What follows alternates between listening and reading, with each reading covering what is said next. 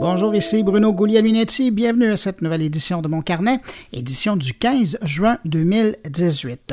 Pour vous cette semaine, une excellente édition de mon carnet. Euh, j'ai au menu pour vous, euh, ben d'abord, on va aller rejoindre Denis Talbot en direct de Los Angeles pour parler de la grande fête du jeu vidéo, le E3.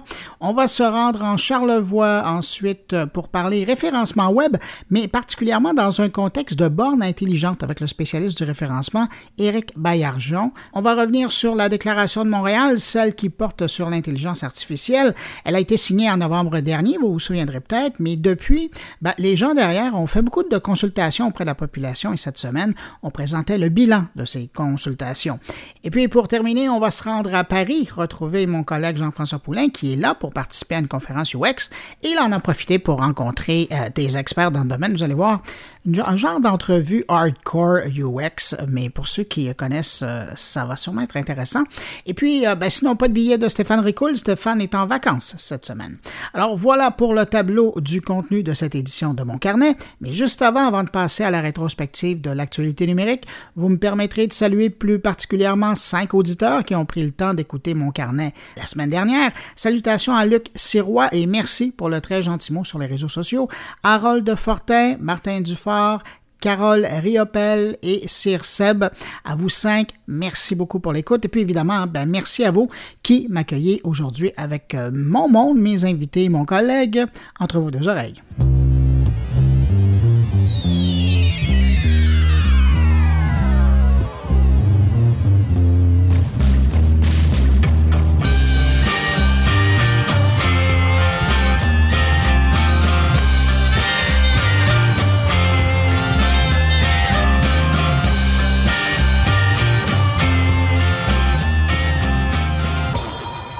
Alors, on commence euh, cette rétrospective de l'actualité numérique de la semaine en parlant de Twitter. Est-ce qu'on marquera cette semaine dans le livre de l'histoire de Twitter comme un moment charnière de l'entreprise, un moment de son histoire?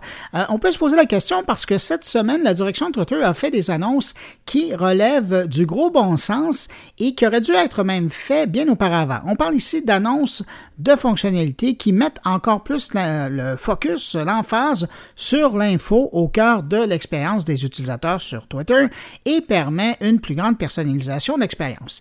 D'ici peu, les utilisateurs de l'application Twitter sur téléphone, autant sur iOS que sur Android, vont pouvoir accéder à plus de choix lorsqu'ils recherchent de l'information sur un sujet. Un peu comme on retrouve déjà sur Facebook lorsqu'on fait une recherche. On a aussi appris que les fameux moments de Twitter vont être revus et euh, dans cette révision, on va revoir entre autres la navigation. Ça, c'est une bonne idée. Plutôt que de devoir tourner des pages, de swiper à gauche ou à droite, on pourra tout simplement dérouler verticalement la page et voir les tweets apparaître. Et puis, bonne nouvelle aussi, on va faire appel à l'intelligence artificielle pour que les utilisateurs puissent voir l'information relative à un événement ou à de l'actualité en fonction de leur centre d'intérêt. Alors, que de bonnes nouvelles de la part de Twitter cette semaine.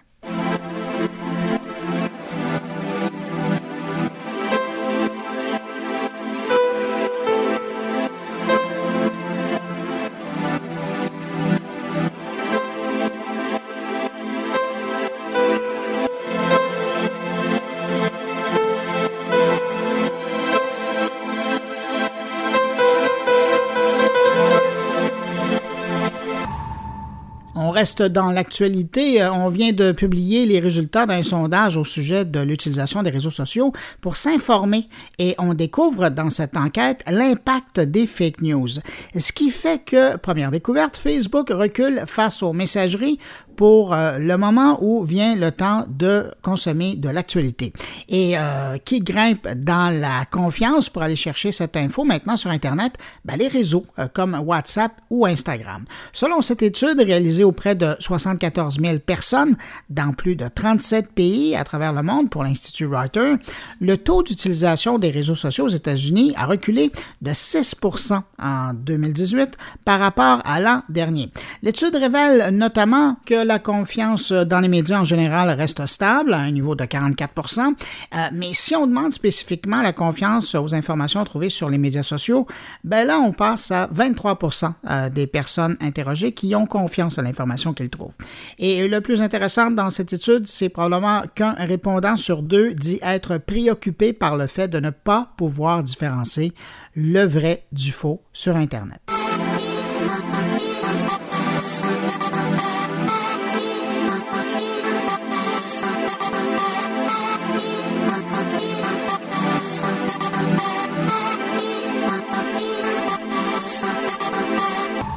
Sinon, Facebook a eu euh, sa propre actualité cette semaine, notamment en mettant en ligne une plateforme de jeux vidéo pour contrer Twitch et YouTube Gaming. La nouvelle section de Facebook, baptisée Facebook Gaming, permet aux joueurs de diffuser leurs vidéos euh, comme chez Twitch ou euh, chez YouTube Gaming. comme avec le service d'Amazon ou de Google, respectivement, la nouvelle plateforme jeu de Facebook permettra aux utilisateurs de suivre des grands noms du e-sport, des compétitions et du contenu en provenance des événements de l'industrie. En passant sur la version mobile, Facebook va proposer un onglet Jeux instantanés pour permettre aux utilisateurs qui regardent des jeux eh de tout simplement basculer et de jouer à leur tour à des jeux. Euh, dans les prochains mois, Facebook devrait également lancer Level Up, une plateforme sociale pour créateurs qui permettra à ceux-ci de démarrer leur communauté et de gagner de l'argent directement à partir de Facebook. Et par le biais de la fonction Facebook Stars, les fans des créateurs ou des Facebookers pourront soutenir donc euh, ces créateurs de contenu de jeux vidéo en achetant et en envoyant des biens virtuels pendant la diffusion des matchs en direct. Dans ce scénario, Facebook devrait percevoir au passage des frais de 5 à 30% selon les transactions.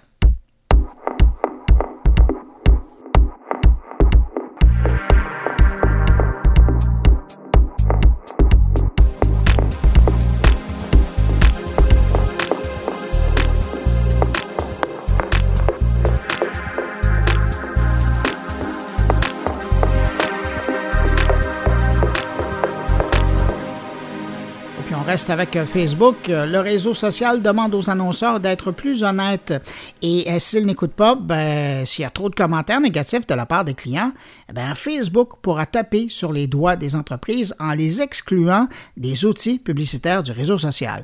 Dans les faits, si les commentaires concernant un annonceur sont plutôt négatifs, Facebook pourrait dans un premier temps commencer à sanctionner l'entreprise en réduisant la quantité de publicité que l'annonceur peut afficher, mais ensuite, si les choses ne vont pas mieux, ben, Facebook pourrait tout simplement bannir complètement l'entreprise de ses produits publicitaires. Le hic avec cette nouvelle approche de Facebook, c'est que le même système basé sur l'opinion des internautes pourrait aussi être utilisé par des gens mal intentionnés dans le cadre d'une campagne de boycottage, par exemple.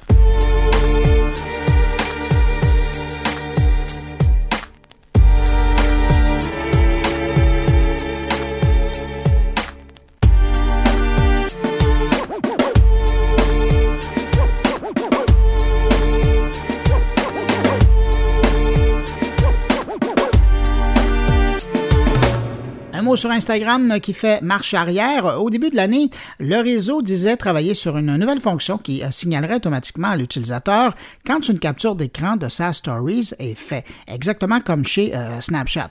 Eh bien, finalement, cette fonction, elle verra pas le jour chez Instagram.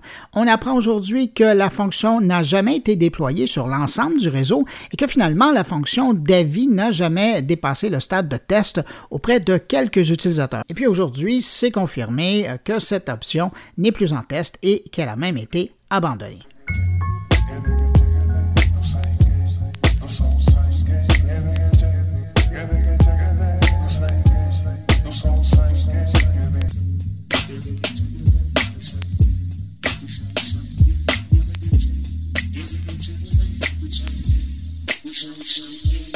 Sinon, cette semaine, on apprenait que très bientôt, la borne intelligente Google Home va pouvoir prendre trois requêtes, une à la suite de l'autre, pour faire trois opérations différentes. Aujourd'hui, on est plus dans le mode une requête par accès à l'assistant Google. Mais chez la concurrence, on a déjà passé à la gestion de deux requêtes par demande, par exemple avec Alexa. Mais bon, l'idée ici, c'est de pouvoir envoyer euh, plusieurs commandes pour être plus pratique, du genre OK Google, ouvre la lumière dans la chambre euh, et éteint celle dans le salon, et met mon réveil pour demain matin à 7 heures. Dans le fond, euh, c'est de pouvoir utiliser la borne de façon plus naturelle, plus intuitive, comme on le demanderait finalement à un vrai assistant qui serait là pour nous donner un coup de main.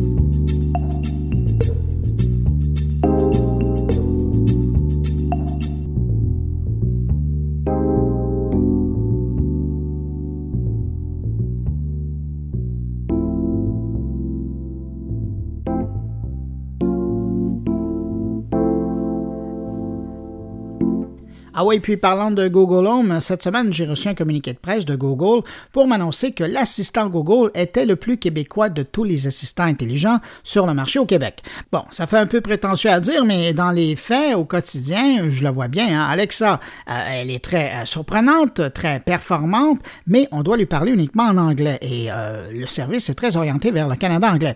Et puis, de son côté, Siri offre peut-être une version québécoise, mais son intelligence et sa débrouillardise pour répondre correctement aux requêtes, ça laisse un peu à désirer. Bref, oui, si j'avais à faire un palmarès aujourd'hui, probablement que le Google Home gagnerait haut la main la première place. Mais pour revenir au communiqué, à l'approche de la Saint-Jean, l'assistant Google Home devient un aide-mémoire de faits divers qui touchent ou qui ont touché le Québec et les Québécois. Et pour découvrir ces faits, il ben, faut simplement dire, évidemment, dans la présence d'un Google Home, de l'assistant Google, il faut tout simplement dire la formule magique OK Google, je me souviens. Tiens, je vais tenter l'expérience avec vous puisque j'en ai un juste à côté de moi. Alors, on tente ça en direct. OK Google, je me souviens. Selon le site Explore 150, le Forum de Montréal a été construit en seulement 159 jours. C'est six fois moins de temps qu'il n'en a fallu pour construire le Centre Bell. Bon, ça vous fait sourire. Allez, on va en faire une autre. OK Google, je me souviens. Selon Wikipédia, le bonhomme Carnaval s'exprime à travers un haut-parleur logé dans son oreille. Jadis, le système était alimenté par une batterie de moto cachée dans son costume. Ah, vous voyez, hein, vous ne regarderez plus jamais les oreilles du bonhomme carnaval de la même façon. Alors voilà, pour le test de la mémoire québécoise de l'assistant Google, puis évidemment, ben, si vous en avez un, vous pouvez lui dire le mot magique. OK Google, je me souviens, vous entendrez d'autres histoires.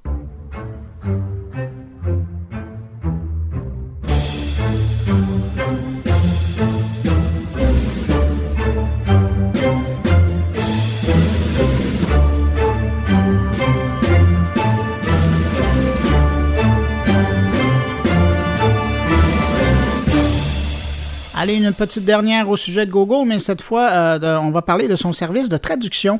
Une bonne nouvelle, euh, sachez maintenant que l'application Google Traduction et son intelligence artificielle fonctionnent maintenant en mode hors ligne.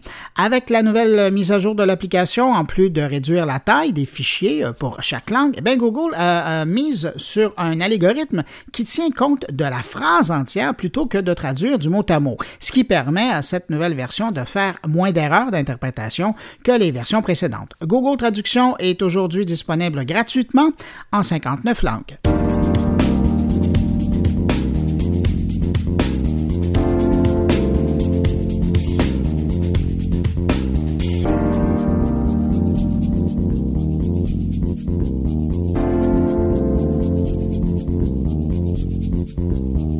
C'est une nouvelle qui va intéresser les gens qui utilisent Snapchat. Le réseau permet dorénavant de supprimer n'importe quel message envoyé. Et pourquoi j'ai l'impression que ça va bientôt apparaître euh, sur euh, Messenger, WhatsApp ou Instagram? Enfin, l'avenir le dira. Mais euh, pour revenir à la nouvelle, l'application permet maintenant de supprimer un message que l'on a envoyé à ses correspondants. Seules les photos et vidéos directes ne peuvent être effacées. pour les faire disparaître, je parle des messages, il suffit de laisser son doigt appuyé sur le message qui vous intéresse pour voir un menu apparaître. On peut alors sauvegarder le message, le copier ou le supprimer. Mais attention, Hein. sachez que votre ou vos correspondants en seront avisés.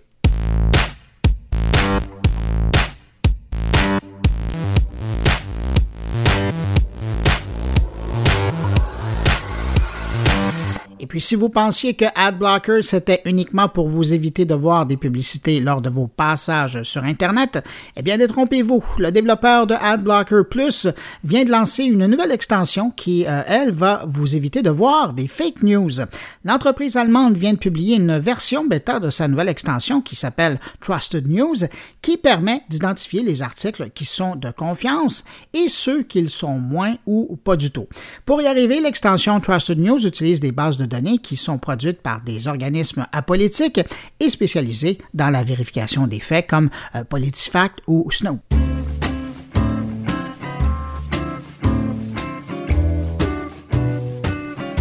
Pour terminer ce segment sur l'actualité numérique de la semaine, un petit clin d'œil à l'outil de messagerie Yahoo Messenger. Cette semaine, on a appris que Yahoo fermait définitivement son service Messenger. Oui, je sais, vous allez me dire, tiens donc, ça existait encore. Ben oui, ça existait encore. Yahoo Messenger était une des applications de messagerie les plus utilisées dans le monde avant l'arrivée des téléphones intelligents. Et puis disons que l'arrivée de Facebook et de sa messagerie Messenger, ben ça a vraiment mis le clou final aux prétentions de Yahoo Messenger. Alors voilà, vous avez jusqu'au 17 juillet pour aller lire vos vieux messages. Après ça, ben, ils n'existeront plus.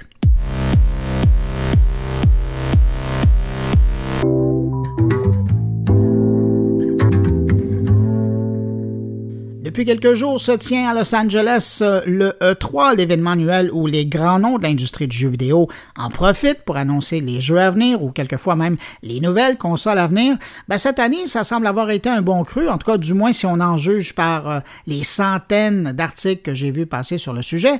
Mais pour avoir l'heure juste, je me suis dit que ça valait la peine d'aller rejoindre directement Denis Talbot à Los Angeles. Bonjour Denis. Salut, salut, c'est oui, effectivement, beau gros soleil à Los Angeles, mon beau Bruno. Il fait 40 degrés, je pense, ça n'a pas d'allure. C'est très, très chaud. Beaucoup de smog, mais que de plaisir dans ce E3, mon beau Bruno. Mais avec une température comme celle-là, c'est juste pour euh, s'assurer que personne reste dehors à prendre le soleil et tout le monde rentre en dedans pour voir ce qu'il y a à faire comme jeu vidéo. Et qu'il y a du stock. Il y a 70 000 personnes qui sont ici en, ce moment pour euh, goûter justement au prochain cru de, de jeux vidéo qu'on va voir euh, paraître euh, en 2018, mais également pour 2019 et peut-être même un peu plus tard, parce que tu sais comment ça fonctionne dans le jeu vidéo. On, nous excite pendant quelques temps. Et lorsque vient le moment de la date de sortie, on nous apprend que le jeu n'est pas tout à fait à notre goût, fait qu'on va le retarder encore un petit peu. mais euh, il y, en a beaucoup, il y en a vraiment pour tous les goûts. Je ne sais pas si tu as eu la chance de regarder les conférences euh, sur Internet. Il y, a des conférences qui ont fait beaucoup jaser, mais pas nécessairement pour les bonnes raisons. Celle de Sony avait euh, peut-être que c'est une bonne idée qui était sur papier, cette conférence qui, ma foi, se voulait tout à fait conceptuelle avec le jeu de Last of Us. On avait reproduit dans une grande tente à quelques mètres de là où on habite euh, cette, cette, cette, scène euh, dans le jeu qui, avec un mix vraiment dramatique d'images, nous amenait dans la conférence en direct. C'était très, très cool. Mais à un moment donné, on a arrêté la conférence, demandé aux gens de sortir, pour aller dans une autre salle et ça a fait euh, peu. On n'a pas compris pourquoi ils ont fait ça. Euh, mais tu sais, sur papier, c'était une belle idée, mais euh, au niveau de l'exécution, c'était ma foi très mal pensé d'arrêter ça. La conférence a pu durer facilement une heure au lieu de euh, de deux heures et on a eu l'information. Mais écoutez, je pense pas qu'on va faire ça l'an prochain. Denis, toi qui es sur place, parce que bon, on voit toute cette information-là qui circule sur Internet par rapport aux, nouveautés, aux jeux, aux pistes, aux conférences. En tout cas, les conférences ou les entrevues que les, créateurs, les développeurs donnent. Mais toi, sur place, c'est quoi le buzz? Le buzz est bon, surtout au kiosque de, de Nintendo, Sony, Ubisoft, là, c'est plein, plein, plein de monde. Je crois qu'Xbox et Microsoft, qui ont maintenant leur théâtre juste à côté de, euh, du Convention Center. Ils ont un magnifique amphithéâtre qui a un building tout à fait moderne. Cependant, avant d'entrer à l'intérieur, il faut faire une file. Et tu sais comme moi que lorsqu'on est dans un événement, il y a 70 000 personnes qui sont tous des gamers et passionnés de jeux vidéo. Euh, tout le monde se rue au même moment pour voir les titres. Contrairement à ce qu'on fait dans les autres années, c'est que on pouvait se rendre à un endroit, c'est-à-dire le, Convention Center, et assister justement euh, à des différentes présentations, mais également se promener de kiosque en kiosque. Là, ce qui arrive, c'est qu'il faut quitter le Convention Center. C'est pas, pas très très loin. C'est une rue, on traverse la rue mais en face. Cependant, avec un soleil de 40 degrés et une file qui fait euh, deux heures et demie d'attente, euh, c'est sûr qu'il y, a des gens qui, à un qui se tannent qui sont frustrés et qui retournent au Convention Center et qui laissent faire les jeux de, de, Microsoft. Ça, c'est un peu malheureux. Mais ceci étant dit, on est allé faire un tour à l'intérieur pour voir une nouvelle manette de jeu pour les personnes qui sont à mobilité réduite, été conçu spécialement pour les gens qui, par exemple, auraient perdu l'usage d'une main euh, ou des gens qui sont en fauteuil roulant qui peuvent euh, peuvent pas bouger les mains euh, avec beaucoup, beaucoup d'acuité lorsque vient le moment de jouer. On a pensé à eux. On a fait un, contrôleur, une manette de jeu euh, qui fonctionne, ma foi, très bien. D'ailleurs, je me suis fait clencher par un monsieur qui avait juste une main à Forza, mon ami. C'est incroyable. Il, contrôlait le jeu avec une espèce de, de à la Wii U et son pied, à son pied, avait une pédale, comme une pédale pour un accélérateur et sacrifice je me suis fait avoir. Mais c'est bien pensé, puis je tiens à saluer cet effort de, Microsoft pour justement aider euh, aux gens qui ne pourraient pas jouer autrement, euh, de, le faire maintenant et d'avoir accès à, tous ces plaisirs vidéoludiques. Et ils en donnent beaucoup. Ils, propagent cette, manette en la donnant aux gens, des organismes qui s'occupent de personnes qui sont atteintes de maladies ou encore en mobilité réduite. Alors, je trouve que c'est un un beau geste de la part de Microsoft. Ben, c'est un autre exemple d'accessibilité, justement, du, divertissement numérique. Euh, Denis, du côté du streaming, on a l'impression que beaucoup parlent euh, de cette vision de Microsoft euh, et de son patron qui dit que maintenant, l'avenir du jeu passe par le streaming. Ben, écoute, la télé conventionnelle telle qu'on la connaît est en déclin, on ne peut pas se leurrer le dollar publicitaire qui était investi autrefois à la télé, mais maintenant fait sa migration vers l'Internet. Et ça se ressent beaucoup. Moi-même étant un diffuseur euh, sur Internet, euh, je, vois euh, je vois l'intérêt maintenant des gens qui autrefois nous regardaient de très haut, maintenant ils sont devenus nos amis. Alors oui, effectivement, ça passe par là. Twitch, avec ses 13 millions de, personnes qui diffusent, euh, 13 millions de contenus qui sont visionnés, c'est fou, là. Écoute, tout le monde est tout le monde se rue vers justement ces, ces gens qu'on appelle des influenceurs pour euh, regarder, les regarder jouer. Et effectivement, c'est le streaming de jeux, autant à la Netflix que ceux qui les diffusent, ces jeux-là, ça connaît un essor incroyable. Avec son nouveau service, Microsoft nous offre maintenant des jeux AAA avec Xbox sur demande, les jeux euh, euh, qu'on peut justement avoir. On paye, on paye ça coûte 13 canadiens par mois et on peut jouer à des, des jeux AAA qui viennent à peine de sortir. Et donc, plus besoin de se déplacer, plus besoin d'aller au magasin. C'est le modèle Netflix qui s'étend euh, aux jeux vidéo. Les grandes compagnies ont tous un service semblable ou à peu près qui permettent aux gens, pour une somme quand même mensuelle, qui est raisonnable, de jouer à des jeux qui, normalement, ils paieraient 80 Donc, la, personne qui, euh, qui désire essayer un titre s'abonne à ça, à ce service-là, et peut arriver donc à, jouer à tous ces titres. Et euh, si c'est vraiment pas un jeu qu'ils aiment, ben, on passe au suivant, on attend le prochain mais quand même, euh, on, économise, quand même 80 parce qu'annuellement, si on calcule ça, 13 fois 12, je sais combien ça fait, ça fait un, peu, moins de 200 pour jouer à tous ces titres euh, qui sortent euh, quasi mensuellement. c'est intéressant. Cette semaine, Facebook en a profité pour lancer sa page de gamer. Est-ce que Facebook est très présent au E3? Facebook, oui, quand même des, bureaux qui sont en fait, ils ont des bureaux à porte fermée, à porte close, où ils font beaucoup de meetings, euh, tentent de séduire probablement les, euh, les, grands du monde du jeu vidéo pour euh, qu'on offre des titres jouables sur leur, leur plateforme Facebook. Mais oui, ils sont présents. Il y a beaucoup de beaucoup d'espace réservé pour Facebook. pourquoi pas profiter de la manne?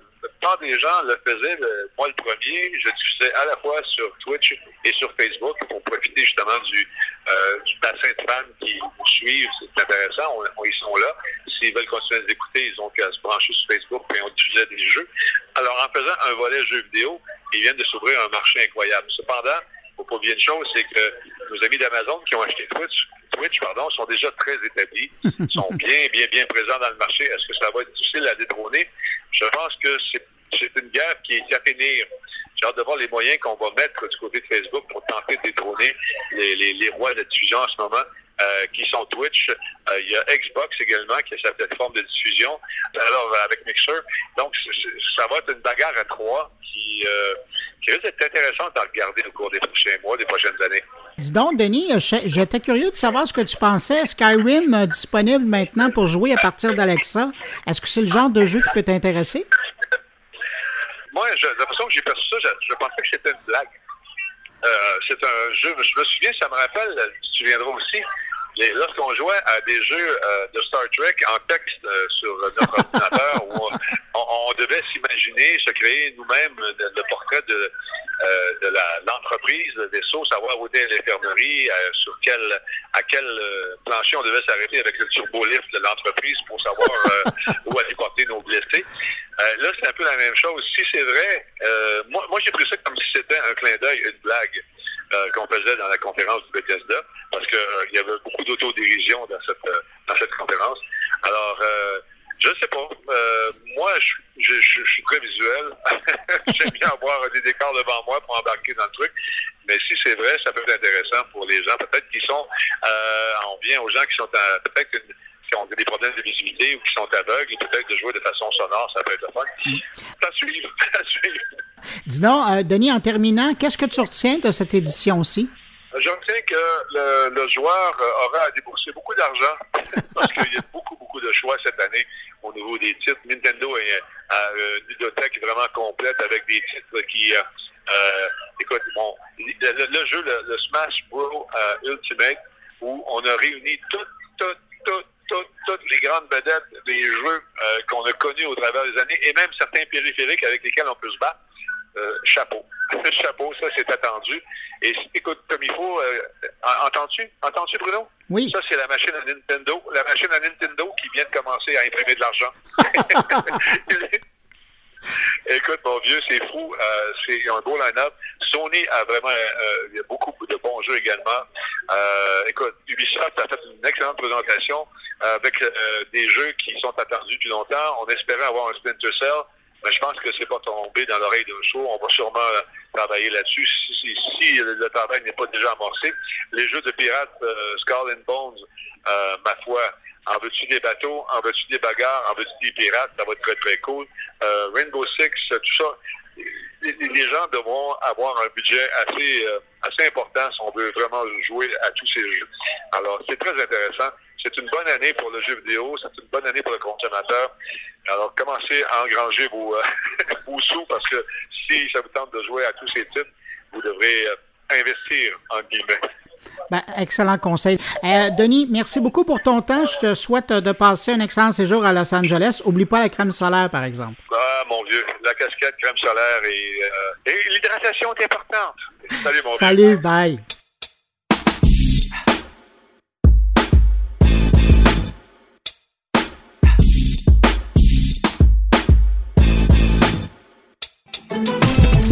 Ah, 40 degrés, quand même. Hein? on en voudrait un peu de ce côté-ci euh, de l'Amérique. Euh, écoutez, de Los Angeles, on revient au Québec pour parler référencement web, mais particulièrement dans le contexte, comme je le disais en ouverture de mon carnet, où les bornes intelligentes deviennent de plus en plus importantes. Pensez à Google Home, aux bornes Echo d'Amazon ou le HomePod de Siri. Euh, donc, ces bornes commencent à être utilisées pour faire de la recherche d'informations à partir du web. C'est une nouvelle opportunité pour les marques, pour les commerces, pour les institutions de rejoindre des gens, mais faut-il encore savoir comment ça marche pour être la réponse qui sera offerte à la demande qui est faite par le biais d'une borne intelligente ou d'un assistant intelligent. Pour comprendre comment on y arrive, on se rend en Charlevoix rejoindre un des experts du référencement web au Québec, un bonhomme qui fait ça depuis maintenant presque 20 ans, Éric Baillargeon de Rayonnement Web. Éric Baillargeon, euh, de plus en plus, on parle des bornes intelligentes, euh, assistant Google, Alexa et compagnie.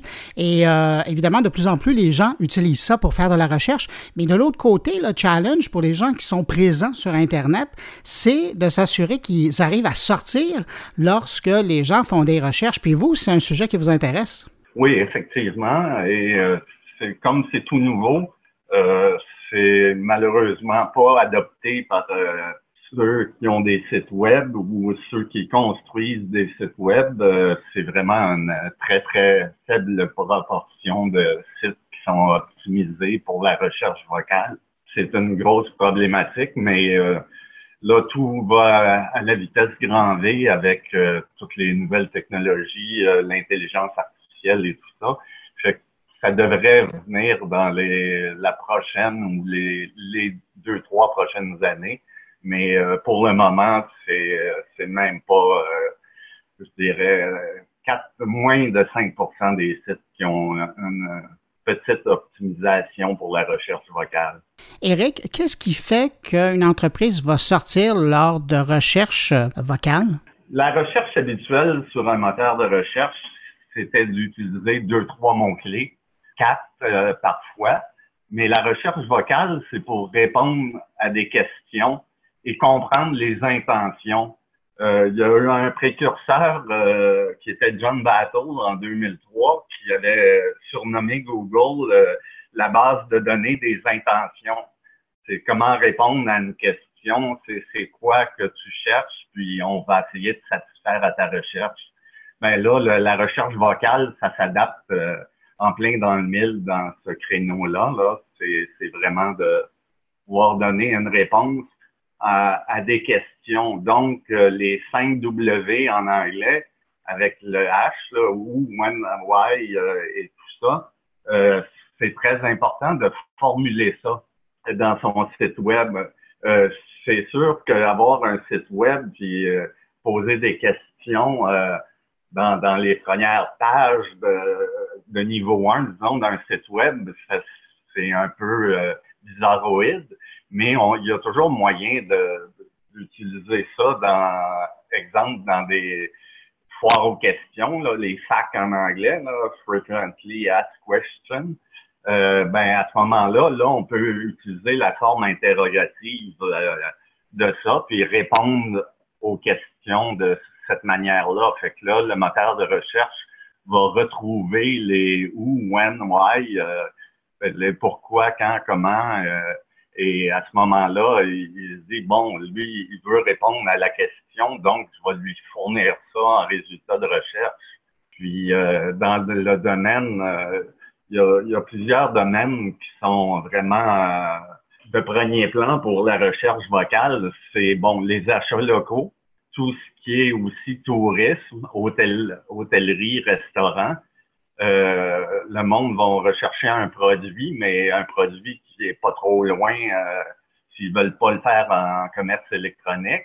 À ce moment-là, euh, c'est beaucoup plus euh, important pour eux de, de, bien comprendre la recherche vocale et de, de, de formater son contenu en fonction de ça. Et Eric, ce qui est ingrat dans la recherche vocale ou dans l'indexation vocale, quand on veut ressortir sur les, bornes comme ça, c'est que dans le passé, sur le web, euh, si on sortait dans la première page, on avait des bonnes chances. Mais là, il faut vraiment que votre choix, votre présence sorte, si c'est pas la première, c'est la deuxième, parce que la borne ne va pas nécessairement aller chercher plus loin, là. Non, exactement. C'est les, précurseurs c'est les premiers arrivés, premiers servis. C'est comme les, les résultats zéro qu'on voit de plus en plus apparaître dans certains euh, créneaux, comme euh, les, les recettes euh, de cuisine et tout ça. On voit souvent des, des résultats zéro. ça veut dire c'est le premier résultat, puis à, à place d'avoir deux, trois lignes ou quatre lignes dans les résultats de recherche, on peut avoir jusqu'à une vingtaine de lignes. On peut voir les ingrédients de la recette, ou dans le cas de produits, on peut avoir le prix du produit, est-ce qu'il est en stock, euh, euh, aussi euh, les, les, les reviews qu'on appelle, là, avec souvent, ça va être montré avec combien d'étoiles les consommateurs ont noté le produit. Ben ça, c'est les, les premiers qui, qui optimisent leur site. Ça, va être les, les gagnants à ce moment-là. Puis si tu arrives troisième ou huitième résultat, ben, tu seras jamais euh, en réponse à, une recherche vocale. Fait que ça, c'est vraiment euh, important. De, les, premiers arrivés seront les mieux servis dans ce cas-là. Éric Baillargeon, pour un professionnel comme vous, euh, c'est quoi le défi maintenant avec l'indexation de vos clients dans ce contexte-là? Ben, c'est de, de, faire de faire approuver ça par les, les, propriétaires de sites, de, de, de mettre l'importance d'avoir du contenu qui est un peu plus euh, de longue traîne qu'on appelle, euh, et non pas euh, quelques mots-clés dans une balise titre ou dans un, une balise H1, là, un heading qu'on appelle en langage HTML, en langage web, ben, c'est de, de, de, mettre beaucoup plus d'importance sur le contenu parce que normalement, les, ce que, ce que les, les moteurs de recherche aiment, c'est avoir euh, du contenu un peu plus de longue traîne pour les recherches vocales. Ça veut dire c'est pas une page de 100 ou 200 mots qui risque de bien ressortir, mais c'est bien euh, d'avoir euh, beaucoup plus de contenu pour répondre à toutes sortes de questions parce que la formulation de, de, de la recherche vocale, c'est il peut en avoir plusieurs. how to, c'est la, la, principale que, que euh, mais How do I, ça peut être une autre variante. Fait qu'il faut utiliser plusieurs synonymes euh, de ça pour euh, bien performer là, dans les, les recherches vocales. Ah, déjà que l'indexation, la SEO, c'est un art, euh, et c'est votre art, parce que c'est votre gagne-pain. Euh, là, vous venez de rajouter euh, quelques, quelques barres de plus à votre échelle à monter. Là. Oui, exactement mettons que je, parle de, de, de balise title, euh, qui est une des balises principales en, en optimisation web, là, en SEO, ben, je pourrais faire une fiche, euh, euh, c'est quoi un, une balise titre? Ensuite, dans, ma fiche, je peux dire dans la même fiche, parce qu'il faut toujours s'en tenir à un contenu qui est, qui, est, concentré sur une thématique, ben là, je pourrais dire pourquoi les balises sont elles sont si importantes, puis euh, comment je pourrais rédiger une bonne balise Fait que je pose euh, ces questions-là dans une fiche à propos des balises Ben là, le moteur de recherche, il y a plusieurs euh, réponses à des questions qui pourraient être formulées.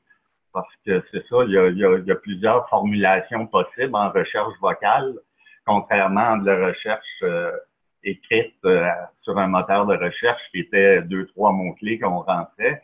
Puis une autre grosse différence aussi, c'est que en, optimisation web 1.0, euh, disons que j'appellerais ça, euh, les, les, moteurs de recherche, puis tout le monde en SEO savait que les stop words, les mots de moins de trois lettres, ne sont pas vraiment pris en compte par les moteurs de recherche pour de la recherche écrite mais c'est tout le contraire pour la recherche vocale. On va utiliser beaucoup plus de, de, de formes interrogatives, on va utiliser euh, beaucoup plus de, de changements structurels aux, mots-clés contenus. Euh, les, les, on va, les prépositions sont de plus en plus tenues compte, les de, les ou, les euh, pour.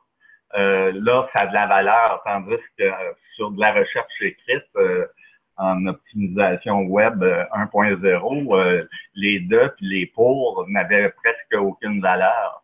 Mais maintenant, si je cherche un vol de Paris euh, vers Montréal, ben le vers a de l'importance, mais dans une recherche écrite, le vers n'avait plus ou moins d'importance. C'était Paris-Montréal, c'était vraiment ça la recherche à la base.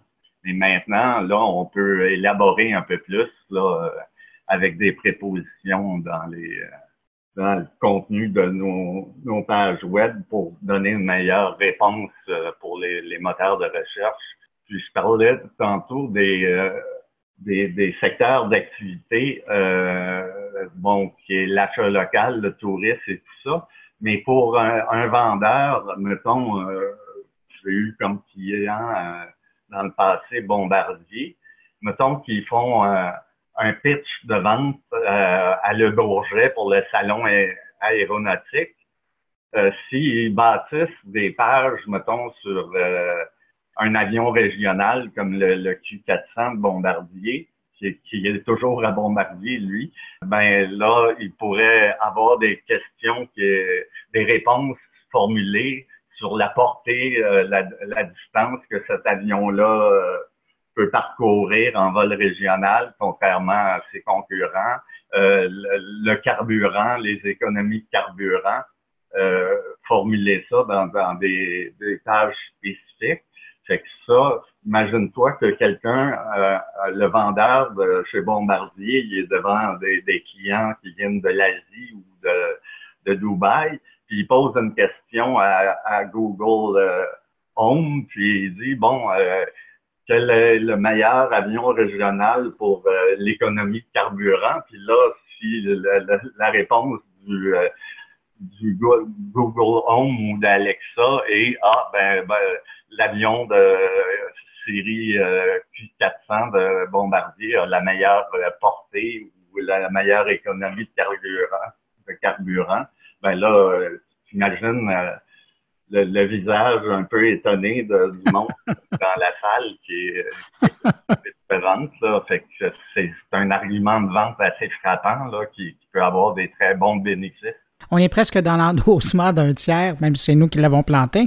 Euh, est-ce que la géolocalisation joue aussi dans ce contexte-là? Oui, depuis l'algorithme Pigeon, là, ça se recoupe c'est ça qui est, beaucoup de travail euh, pour ceux qui vont faire euh, de, l'optimisation web pour la recherche vocale, c'est que ça recoupe euh, beaucoup de choses.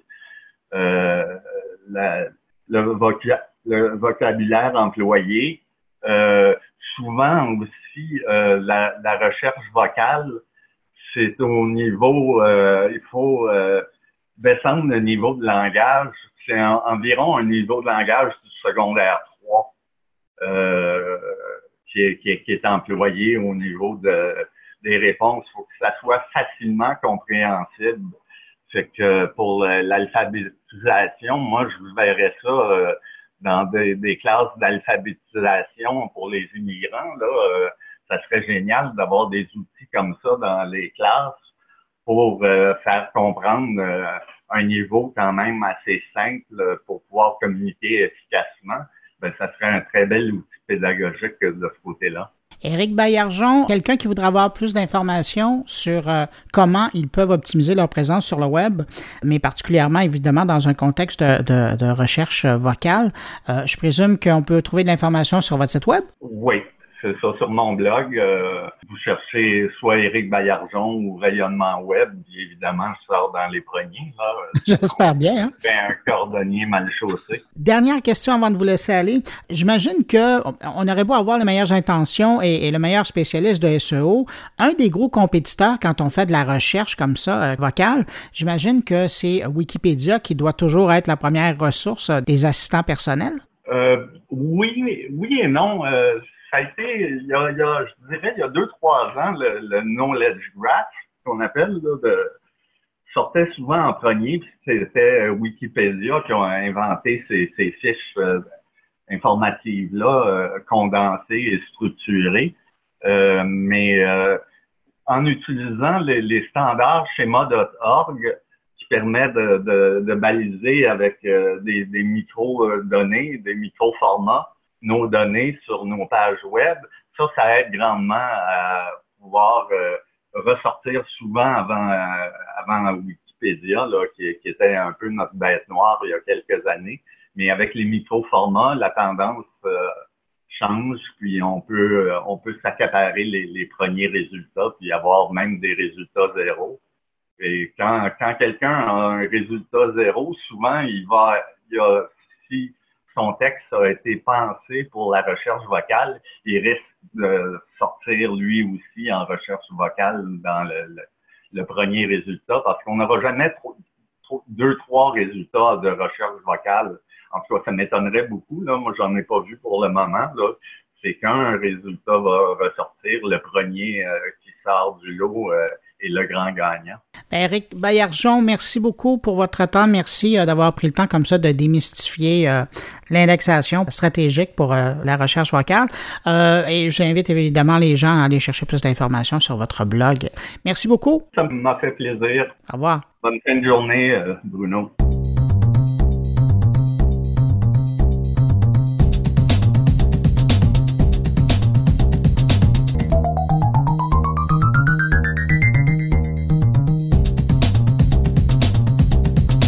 On novembre dernier était signée à Montréal la déclaration de Montréal, une première démarche officielle pour encadrer le développement de l'intelligence artificielle.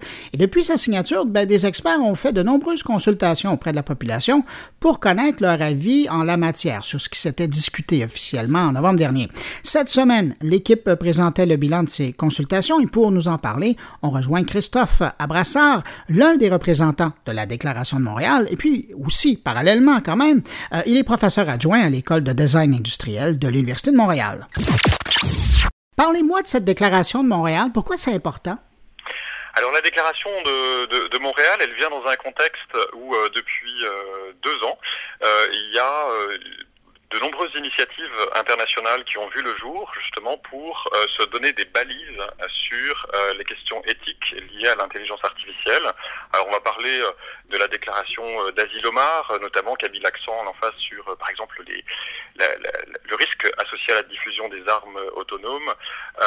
la déclaration, le, le, rapport de la CNIL, c'est la Commission nationale informatique et liberté en France, des rapports de la Royal Society en Angleterre, des rapports d'instituts aux États-Unis, euh, par exemple, il y, a, un institut qui s'appelle AI Now, euh, qui recommande des audits éthiques des algorithmes euh, notamment pour des, l'automatisation dans des secteurs sensibles, l'automatisation des décisions dans le secteur de la santé, dans le secteur de l'éducation, de la justice, par exemple pour les libérations conditionnelles, où il pourrait y avoir des risques de discrimination, des risques euh, de détournement ou de mauvais usage en fait de ces technologies ou de l'automatisation et, un, risque en fait d'une même à court terme d'une d'une perte de compétences des, humains, une perte de contrôle, euh, et qui pourrait créer euh, des inégalités, des injustices, des discriminations, etc. Et donc, dans un cadre d'innovation technologique très très rapide, euh, euh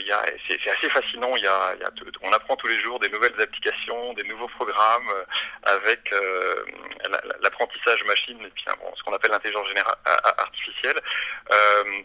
Il, est important de, pouvoir en débattre voir, et voir les enjeux sociaux, les enjeux éthiques aussi qui peuvent se poser, euh, pour voir si ces nouvelles capacités computationnelles, on va dire, ou ces nouvelles capacités informatiques, vont contribuer à créer des innovations euh, dans le secteur de la santé, de l'éducation, euh, de la ville intelligente, etc., ou au contraire vont conduire à des, systèmes de décision qui, qui, sont, qui ne sont pas très souhaitables ou qui, qui et pour lesquels on, on, pourrait avoir certaines dérives. Voilà. En bas de page, pour être imagé un peu, on retrouve qui comme signataire? Alors, en, en, bas de page, alors c'est un, un travail. Euh, euh, la, la, y a, alors je, je vais peut-être représenter, enfin, resituer dans le dans le temps. Il y a eu une, une déclaration euh, de, de, Montréal qui a été présentée, euh, une déclaration de Montréal sur l'intelligence artificielle responsable qui a été présentée euh, le 3 novembre 2017 lors d'un grand forum euh, qui s'est tenu à, à Montréal et euh, qui, qui, présente sept principes comme des balises euh, pour euh, penser un développement responsable de l'intelligence artificielle dans la société et qui doit servir de balise notamment pour les startups qui vont développer de nouvelles applications. Alors je, peux le présenter très rapidement. On a, on a par exemple le bien-être, comment l'IA peut contribuer au bien-être. Euh, L'autonomie, est-ce que euh, on a des risques de, par exemple, de capture de l'attention? Est-ce que euh, certains vont préférer la compagnie de, des robots aux humains? La justice, comment s'assurer que les bénéfices de l'intelligence artificielle soient accessibles à tous, qu'il n'y ait pas de discrimination? La vie privée, comment on peut respecter la, garantir la vie privée? La connaissance, est-ce que l'IA contribue à la connaissance, à la pensée critique, ou est-elle un risque pour la pensée critique, par exemple? La démocratie, est-ce qu'on doit contrôler institutionnellement les, recherches euh, sur euh, l'intelligence artificielle, puis la responsabilité, comment euh, assurer une responsabilité collective.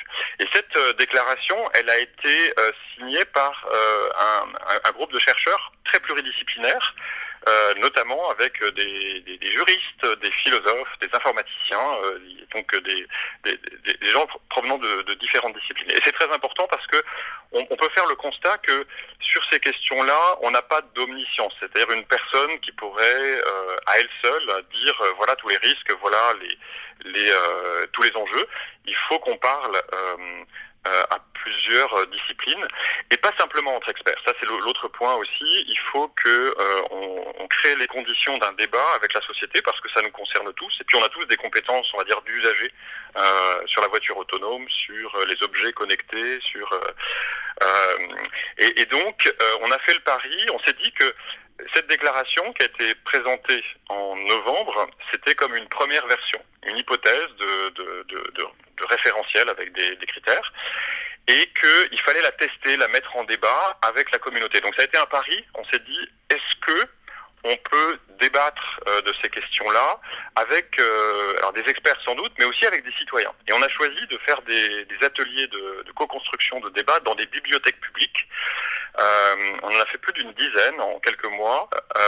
Euh, parce que les bibliothèques publiques, c'est un lieu inclusif, c'est un bien commun, c'est accessible à tous, euh, c'est gratuit, euh, et puis c'est euh, c'est moins intimidant que de faire ça dans un lieu euh, très organisé, très universitaire, etc.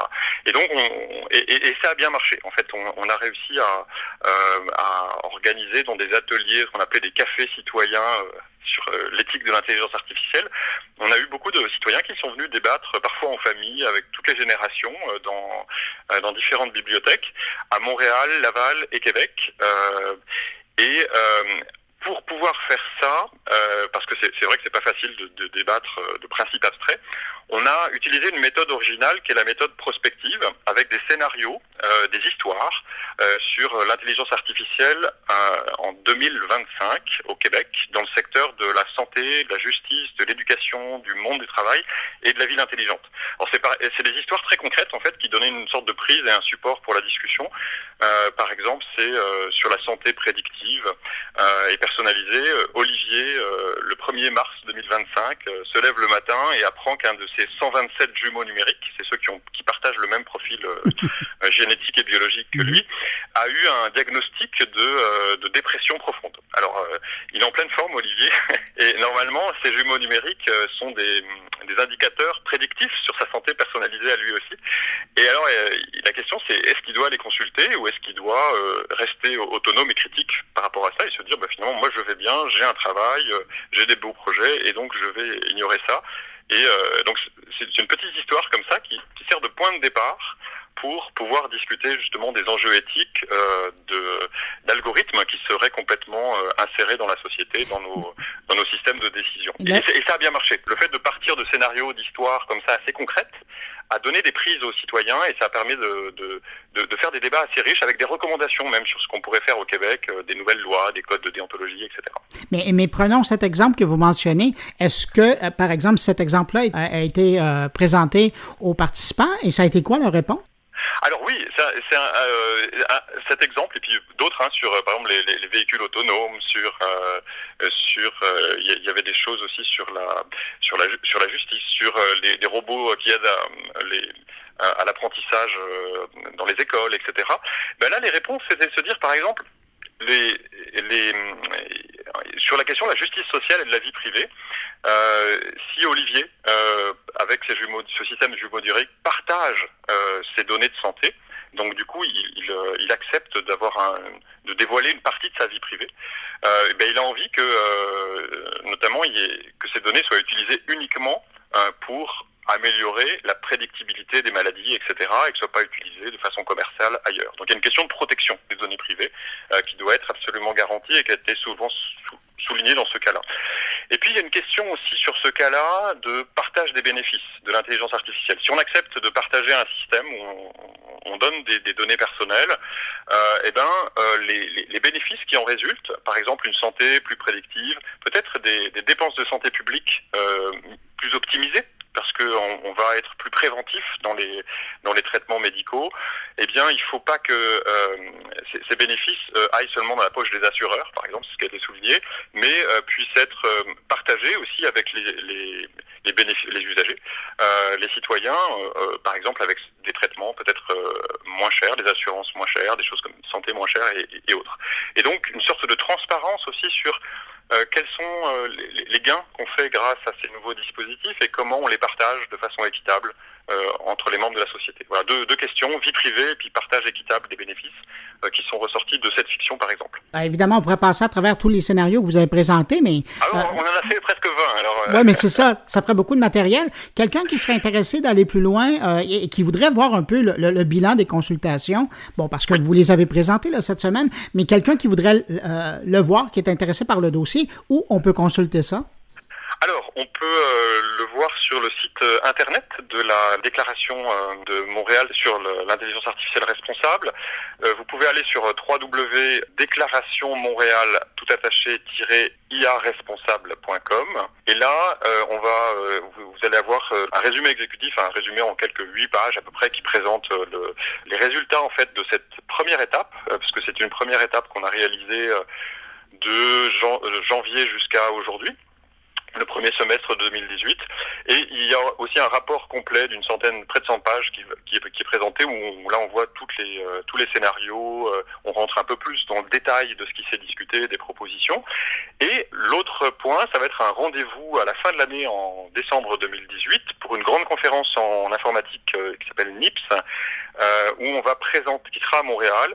Et là on présentera la déclaration sur l'IA responsable enrichie de nouveaux principes précisés, euh, validés, euh, des recommandations euh, pour le gouvernement, les pouvoirs publics sur, par exemple, des nouveaux labels, des nouvelles normes, des, des, des, codes de déontologie supplémentaires, des programmes de formation, et un compte-rendu détaillé de tous les ateliers qui auront eu lieu pendant l'année, parce qu'on va continuer les ateliers en, en, septembre. Et alors là, une personne qui voudrait venir à un atelier aussi peut aller sur le site internet et puis euh, regarder le calendrier. Il va être mis à jour dans les prochaines semaines euh, le calendrier des activités à la rentrée en septembre-octobre. Et euh, il serait possible aussi de nous rejoindre sur un atelier et puis de venir débattre avec nous euh, de ces questions. Christophe Abrassard, merci infiniment pour votre temps et puis ben, bonne suite euh, dans ce dossier. Il reste encore beaucoup de travail à faire. Oui, tout à fait. Et c'est passionnant. Merci. ah, et, ça, on l'entend. Je vous remercie. Au revoir. Merci beaucoup. Au revoir.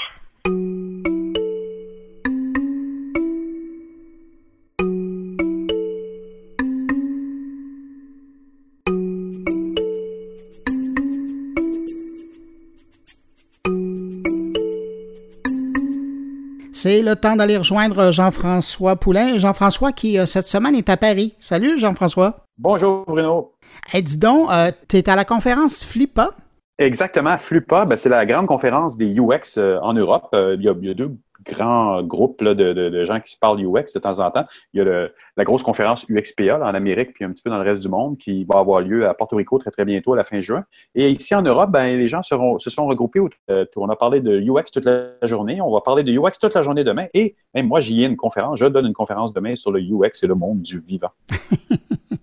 Et donc, c'est ça, c'est des gens qui viennent de partout pour euh, des gens comme toi qui euh, sont des spécialistes du UX euh, pour échanger. Exactement. Mais je suis pas mal le seul Québécois, si je ne m'abuse. Je n'ai pas rencontré d'autres collègues. les gens, c'est principalement des gens de l'Europe. donc, c'est, une clientèle d'ici. Puis moi, aujourd'hui, j'ai rencontré, j'ai assisté justement à des, ateliers qui étaient donnés ici à la conférence. Puis ces ateliers-là, ben, ça vise, bon, d'abord, on se parle, puis on échange, puis on parle de nos clients, puis comment ça se passe, puis comment on peut faire pour améliorer nos échanges, puis notre compréhension qu'on a de leurs besoins. Puis ça se fait à travers des, ateliers, des ateliers dans lesquels, euh, comme j'ai fait avec euh, les gens de l'entrevue, euh, on se parle de, méthodologie, puis on dit, mais comment on va faire exactement pour tirer le jus un peu. Tu sais, quand tu as des systèmes complexes, comme eux nous parlent dans l'entrevue, c'est ils ont travaillé avec des, trucs de le monde automobile. On parle de, voitures. Dans la voiture, il y a, il y a, des vendeurs, il y a toutes sortes de catégories. Comment on catégorise ça. Puis ça, ça existait avant l'UX, ça s'appelait de l'architecture d'information. Puis eux, ben, ils nous donnent une espèce de méthodologie pour essayer de s'en sortir puis faire du sens avec toutes ces données-là, à un moment donné, qui nous tombent dessus, nous, dans, le métier du UX, qu'on essaye d'organiser au plus simple pour éviter qu'un, on l'a souvent vu dans les, sites web, des, des, sites avec 25 menus dans le haut. Ben, quand tu veux organiser ça de meilleure façon, tu fais une espèce de processus d'architecture d'information, puis tu réduis ça à deux menus pour aider tout le monde à, se comprendre dedans. Puis c'est ce que Hugo et Ghislain euh, vont nous expliquer en entrevue. Les deux travaillent chez Usabilis à Paris. Ah ben Jean-François, on écoute ça, puis je te souhaite de passer un bon séjour à Paris. Merci beaucoup, Bruno. Salut. Salut. Alors, expliquez-moi un peu, euh, qu'est-ce que vous venez de nous montrer dans, l'atelier? UX. UX. UX. Alors, OOX, en fait, euh, c'est une méthode d'architecture de l'information Mhm. euh, qui a pour objectif de cartographier les différents éléments qui se trouvent sur une interface dans le but de les rendre les plus accessibles et faciles à comprendre par les utilisateurs. Donc c'est une méthodologie qui a été inventée par Sophia Prater, qui est à UX à Portland, et du coup qu'on est venu euh, diffuser en France, parce qu'on a assisté à une conférence euh, à Amsterdam, Euroae, donc euh, on a beaucoup apprécié cette méthode. Depuis, on l'utilise presque sur tous nos projets UX, et du coup là, on s'est dit, bah, on va essayer de la diffuser en France parce qu'il y a peu de personnes qui en parlent. Et, j'ai remarqué dans la méthode que ça plaisait beaucoup aux programmeurs. Est-ce que est-ce est-ce que c'est venu vous chercher vous parce que vous avez un passé de programmeur? Alors, alors à titre personnel, j'ai effectivement fait un peu de programmation avant, mais c'est pas ça qui m'a particulièrement attiré. Euh, je trouve que ce qui est vraiment bien, c'est la rigueur. Et finalement, c'est assez lié à la programmation, mais ça force à être extrêmement rigoureux dans la présentation et systématique dans la présentation des interfaces, ce qui a des bénéfices euh, à la fois pour l'utilisateur, mais aussi pour la maintenabilité et pour les développeurs eux-mêmes derrière. Donc, si ça plaît aux développeurs aussi, c'est parce que ça vient du euh, développement orienté objet, donc avec toutes les méthodologies UML qui plaisent énormément aux développeurs. Donc c'est sur cette même logique. Mais comme le disait Ghislain, ça nous aide nous à concevoir. On le on l'utilise de manière centrée utilisateur. Et euh, moi, ce qui me plaît en anglais, c'est que ça va rationaliser la conception. C'est qu'on va, on va venir créer des objets qui vont être réutilisés dans l'interface et qui ont plein d'avantages ensuite à mettre en œuvre quand on va venir maqueter notre interface. C'est ce que j'ai vu effectivement dans, la présentation. Donc, cette étape-là, après ça, on fait l'étape d'organiser le contenu en objet, mais après ça, il vient une autre étape qu'on n'a pas nécessairement vue aujourd'hui. On a sauté à la conception, mais de ce que vous avez fait, on peut arriver à appliquer d'autres méthodes pour passer à la conception. Effectivement, c'est une méthode d'architecture de l'information donc qui se place plutôt après l'ethnographie, donc après avoir euh, analysé les utilisateurs et, euh, mieux connaître leurs besoins. Et ça se place avant la conception à proprement parler, donc dessiner les écrans. Après, des, méthodes d'architecture de l'information, il y en a plusieurs. Il y a notamment le tri par carte ou le card sorting qui est assez connu. Euh, c'est une méthode qui est complémentaire, le hooks, euh, qui va pas forcément remplacer le, le card sorting, mais, euh, mais qui est complémentaire. Donc effectivement, c'est entre l'ethnographie et la conception utilisateur. La conception centrée utilisateur d'ailleurs. Par contre, c'est une méthodologie qui se fait en général entre designers et responsables du projet. Donc, on peut le faire sous forme d'atelier avec euh, des représentants techniques, des représentants métiers, des euh, PO, des product owners, et euh, on peut le faire avec des utilisateurs, mais c'est pas conseillé. Il faut que les utilisateurs aient un gros niveau d'abstraction pour pouvoir vraiment rentrer dans la méthode. Vous l'avez utilisé, vous, disiez, sur des gros systèmes. Vous trouvez ça, vous trouvez ça plus intéressant de l'appliquer sur des gros systèmes comme le monde automobile ou, par exemple, dans le cas que vous nous avez montré, la vente de voitures ou de voitures usagées? L'intérêt, en fait, euh, là, où ça marche vraiment bien, c'est quand on a des systèmes qui sont soit effectivement très larges, euh, avec beaucoup d'objets. Euh, ça marche aussi dans, le cas de systèmes évolutifs qui évoluent beaucoup et du coup, on a besoin d'avoir une base solide, qui sont ces fameux objets principaux. ça marche moins bien sur d'autres types de problématiques, par exemple les problématiques très centrées tâches, par exemple un processus d'achat ou des choses de ce type-là qui sont très, très tâches finalement, où là on a moins d'objets à présenter. Mais euh, vu que nous, on fait partie d'une société euh, qui s'appelle Usabilis, qui, qui, est très centrée sur des applications métiers complexes. Donc nous, ça nous permet vraiment de simplifier l'approche de, de, de, ce type d'application en fait. Après, sur la partie, donc nous on est orienté métier, donc ça nous aide. Après, si c'est vrai que c'est des petites applications, en fait, cette représentation centrée objet va venir euh, par nature. Parce que si par exemple on n'a qu'un objet, je sais pas, comme par exemple j'ai pas d'exemple qui me vient en tête, mais des services très simples où on, on va manipuler très peu d'éléments où ils seront toujours similaires. Un minuteur par exemple ou une horloge, oui. bah, finalement le seul objet qu'on va avoir ça va être l'horloge et toutes les caractéristiques de l'horloge vont être intrinsèques à l'application, on n'a pas vraiment besoin de manipuler des choses. Alors que dans le cas d'un service type bibliothèque comme Spotify, on va avoir des, des, différents objets, on va avoir des chansons, on va avoir des playlists, mm -hmm. on va avoir des artistes, et toutes ces choses-là vont venir interagir les uns avec les autres. Donc c'est là où ça marche, où ça marche le mieux finalement. Ouais, merci beaucoup, messieurs, pour cette entrevue. Merci à vous. Merci.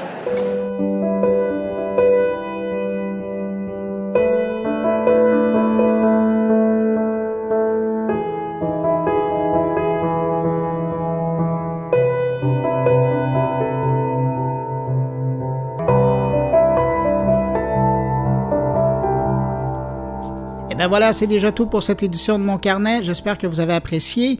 N'hésitez pas à passer le mot. Vous le savez, je vous le demande chaque semaine. Mais plus on est, plus on a de plaisir à le faire de ce côté-ci du microphone. Alors, vous passez le mot auprès de vos amis, abonnés, collègues, euh, ou vous faites comme euh, Luc Sirois. Si vous aimez vraiment beaucoup mon carnet, ben, vous le dites euh, à vos abonnés avec un superbe tweet, un message sur Facebook. Ça fait plaisir de voir le message être circuler comme ça de l'existence de mon carnet, mais ça fait aussi plaisir de lire que vous appréciez. Alors, merci beaucoup. Ben, merci encore, M. Sirois. C'était bien apprécié. Si vous désirez me laisser un mot, euh, vous pouvez le faire en passant par la page Facebook de mon carnet, par le biais de mon compte Twitter sur la page SoundCloud de mon carnet ou encore par le blog à l'adresse moncarnet.com. Merci d'avoir été là. Je vous souhaite de passer une excellente semaine. On se retrouve la semaine prochaine pour une nouvelle édition de mon carnet. Au revoir.